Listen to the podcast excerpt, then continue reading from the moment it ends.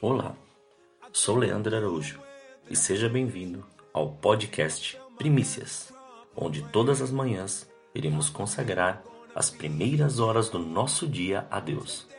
A cada episódio sempre virá com uma palavra e um momento de oração.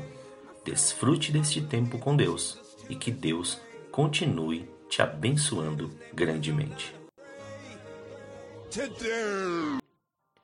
A graça e a paz do Senhor Jesus Cristo seja em sua vida, no seu lar e em seus negócios. Quero agradecer a Deus por permitir entregarmos nossas primícias a Ele e juntos desfrutarmos de mais este dia com essa palavra que se encontra na carta aos Efésios, no capítulo 6, do versículo 11 ao 12. Revestivos de toda a armadura de Deus, para que possais estar firmes contra as astutas ciladas do diabo. Pois não temos que lutar contra a carne e o sangue, e sim contra os principados, contra as potestades, contra os poderes deste mundo tenebroso, contra as forças espirituais da maldade nas regiões celestes. Ao observar o modo que o Espírito Santo está nos mostrando, pude perceber esse alerta de Deus para a nossa vida. Quantos de nós não passamos por situações que uma palavra criou um mal-estar ou uma situação horrível, ou uma frase dita com um tom diferente gerou confusão e contenda. Pois é, isso é o que o diabo faz conosco. Ele cria problemas onde não há, cria situações onde a cura estava sendo ministrada, gera pensamentos que outrora não tínhamos. Por que será que isso acontece, mesmo quando estamos orando, intercedendo e meditando na palavra? Porque existem princípios que precisam ser observados a cada momento, todo dia, a cada segundo. Pois diz em 1 Pedro, capítulo 5, versículo 8: Sede sóbrios e vigiai. O vosso adversário, o diabo, anda em derredor, rugindo como um leão, buscando a quem possa tragar. Aqui está a retratação do que lemos inicialmente. Ele vem com astutas ciladas para tirar a nossa paz, tirar a nossa bênção, enfraquecer-nos na fé, tirar a nossa esperança, tirar-nos do caminho. Aí se faz necessário um revestimento espiritual, juntamente com esse entendimento, para prosseguirmos em nosso aperfeiçoamento da fé e da maturidade espiritual, pois a armadura é uma vestimenta de guerra, cabendo a nós discernirmos que estamos em guerra e não desfrutando de um passeio que nos levará à eternidade. E é muito sério esse negócio de vivermos para Cristo, pois o inimigo das nossas almas sempre tramará estratégias para nos tirar desse caminho, a ponto de nos sentirmos indignos de quem somos. Mas nosso posicionamento é espiritual, tendo entendimento que não lutamos contra pessoas, mas sim contra as influências malignas do diabo, pois ele usa pessoas cansadas, oprimidas, infelizes, indecisas, invejosas, vitimistas, orgulhosas e muitas outras, possa ser de qualquer religião, crença, partido e posicionamento espiritual ou intelectual. O que ele quer é nos roubar, matar destruir.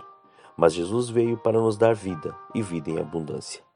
Já identificado a razão, temos que nos posicionar em vigilância em cada segundo, não desmerecendo nem ao menos uma simples palavra lançada, pois o inimigo ele é sutil e usa essa sutileza para nos enganar. Nosso posicionamento em vigilância nos dará certeza daquilo que temos que fazer, como fazer, no momento que devemos fazer. Se veio essa palavra, atitude ou pensamento, rapidamente identifique sua origem, repreenda e expulse isso em nome de Jesus. Não deixe que sua mente fértil pare para refletir sobre, porque ela pode te iludir. É uma das ações do inimigo. É, é nos iludir para duvidarmos das palavras do Senhor. Quando nos vestimos com a armadura, começamos a entender o porquê de muitas coisas. e como nos proteger para que não haja feridas e nem machucados. Use sua fé, ainda que considere pequena, ainda que se sinta o maior dos pecadores ou mais indigno, ou também ao contrário. Se você se sente capaz, preparado ou supervaso, pronto para tudo, porque tanto a insegurança quanto o orgulho podem nos levar a prejuízos inimagináveis. Por isso, sua fé direcionada em Cristo, sua dependência nele, sua gratidão pela intimidade de ouvir e conversar com ele deve ser a evidência de combate com a certeza do revestimento certo e ação concreta para cada batalha. Esse dia, Deus preparou para você mergulhar em uma dimensão do seu sobrenatural, a oração, a palavra, a obediência, pois as coisas velhas se passaram, tudo se fez novo, e as misericórdias do Senhor se renovam a cada dia.